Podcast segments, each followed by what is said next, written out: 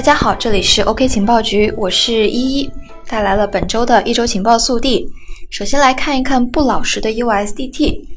前一阵子比特币突然迎来了一波涨势，也是拉动了 USDT 的价格波动高达百分之五。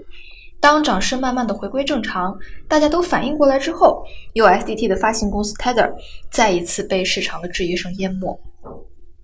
事情呢是源于币圈的评论大神 Bitfinex ED 对于 Tether 的评论，指出他们暗地里面增发毫无保障的 USDT，甚至在原文当中直呼其为假 USDT，并且是操纵了比特币的价格。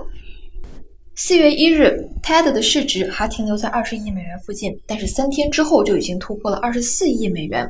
与此同时，比特币的价格也在持续的攀升，站上了五千美元。我们都能够理解币种的市值会随着比特币价格的上升有所牵动，但是稳定币的发行公司的市值在短期内爆炸增长这么多，其实是非常不正常的情况。该用户回应称，USDT 的市场流通总量激增了4.17枚，看来也并非是空穴来风。而 Teta 公司对这一说法也是迟迟的没有回应。根据国外的数据监测网站 Packshell 的数据显示，USDT 的市场流通量确实存在着激增问题，并且对官方公布的地址流出不符，数量之差达到了四亿枚。在四月份，USDT 在众多的稳定币选手当中重新吞掉了百分之四点四的市场份额，也是脱颖而出。与之达成合作的 Bitfinex 公司的 CEO 曾经表示：“我们没有操纵市场，增发 USDT 并不能达到操纵市场的效果。”首先呢，即使不能拉动币价，也不代表 ted 可以随意的增发。再者，事情真正巧合吗？熊市已经持续了将近一年，本次的上涨是非常的剧烈以及突然，行情基本上是呈悬崖式的向上攀登。USDT 能够反应如此迅速，要说没有从中捣鬼，实在是令人难以相信。原本审计不透明这一点已经让泰德饱受质疑，而面对外界的种种猜测，泰德再一次的沉默遮掩，几乎能让人肯定他们一对一的美元的对标纯属胡扯。如今比特币一涨我就增发的现象又一次被拉上了台面，可谓是非常倒胃口。今年三月份，USDT 的发行公司 Tether 联合波场发行稳定币，进入公链之争，这样的一件事情攥住了大家的眼球。稳定币 USDT 的发行公司 Tether 官方宣布，正在与波场的基金会合作推出 TRC 二零版本的 USDT，也就是说，USDT 至此进入了公链之争。一个上帝眷恋的企业家这次又出新招，谁能想到要去跟稳定币统一战线呢？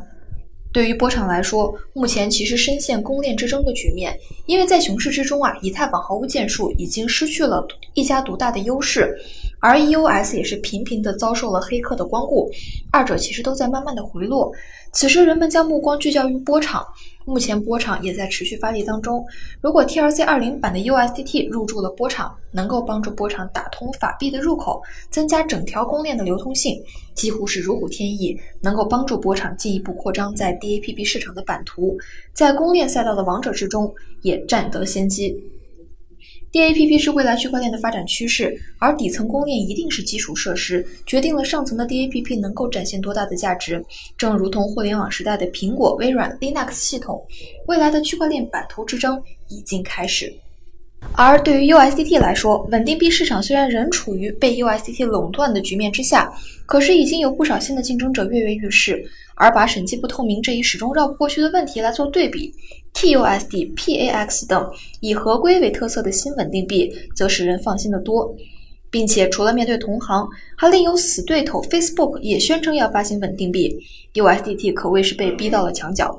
毕竟体量只有二十亿美元的 USDT，如何能与社交巨头四千多亿美元的市值相抗衡呢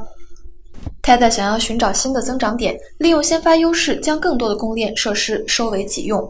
公链与稳定币相互需要，理想中的状态其实是有利无害的。可是这一次的合作不仅没有给人振奋的感觉，反而让人觉得 USDT 不好好行使作为媒介的职能，趁着自己的信用还未殆尽，在其他方面拼命扩张，让人们对它的公允越发的怀疑。此次事件之后，波场上涨了百分之七。但长期看来也未必是利好或者利坏。尽管公链结合稳定币能够带来不少好处，但是毕竟 USDT 曾经就想要入驻以太坊的公链，就受到了技术上的制约。而波场回滚交易也是家常便饭了。除了意识，还有技术，能否实现还得看未来。接下来我们说一说奥本聪。最近币圈忙得跟陀螺的人里面，一定要包括他。自从算力大战之后，他整个人从来没闲着过，从一个幕后的技术人员彻底走向了幕布之前，好好的尝了一把当网红的滋味。不知道大家是否还记得奥本聪之前悬赏人肉闪电火炬的创始人的事件？那次事件不仅没有能够调出创始人的真实身份，反而还引来了群群鲨鱼。争端引发了抵制奥本聪的话题行动，进而引发了 BSV 下架潮。在抵制奥本聪的第四天开始，有多家交易所陆续的下架 BSV，BSV 的价格大跌超过了百分之三十，刷新自它去年出生以来的最低。原本 BCH 的六亿美元市值的差距，如今已经难以望其项背。而奥本聪似乎从来不屑于在大众面前表现自己的担忧，往往总是无论我的项目如何悲惨，我还是要先跟反对我的人来个嘴炮。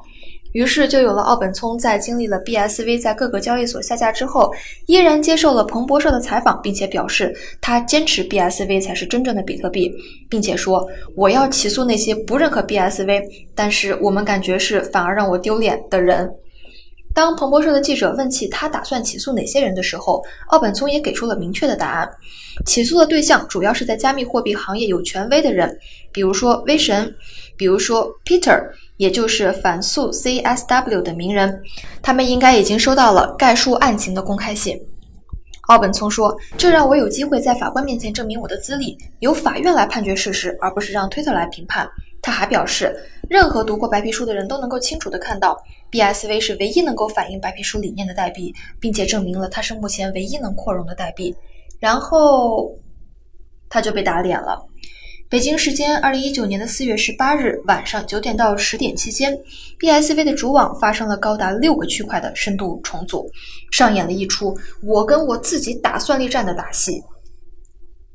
先来解释一下区块重组。区块重组就是区块链因为某种原因发生了分叉，分成了 A 和 B 两条链。比如说，一开始 A 链的长度长，你的节点就自动的跟随 A 链；但是，一旦 B 的长度反超了 A 链，你的节点就会切到 B 链上，并且从分叉的那个节点重新开始同步。结果就是 BSV 的主网大约卡住了一点五个小时，无法进行正常的转账，而所有 BSV 的区块浏览器集体的挂掉。矿池挖出来的块全部作废，以及交易所躺枪。据说本次区块重组的原因是他们急于证明一百二十八 M 的大区块，但是区块这么大，技术又没有做好准备，节点同步故障，公链直接劈叉。奥本聪被他自己宣称的 BSV 是唯一能反映白皮书理念的代币，并且证明是目前唯一能扩容的代币，反复碾压。首先，比特币并没有出现这种情况。再者，我们只看到了 BCH 上的扩容方案，至今为止，扩容所需要的技术在 BSV 上从未体现。而当年奥本聪的算力站在之前宣称的 128M 的扩容方案之后，也从来都没有完成。币圈网红奥本聪接下来还会更忙。今天的节目到这里就结束了，我是依依，这里是 OK 情报局，我们下期再见。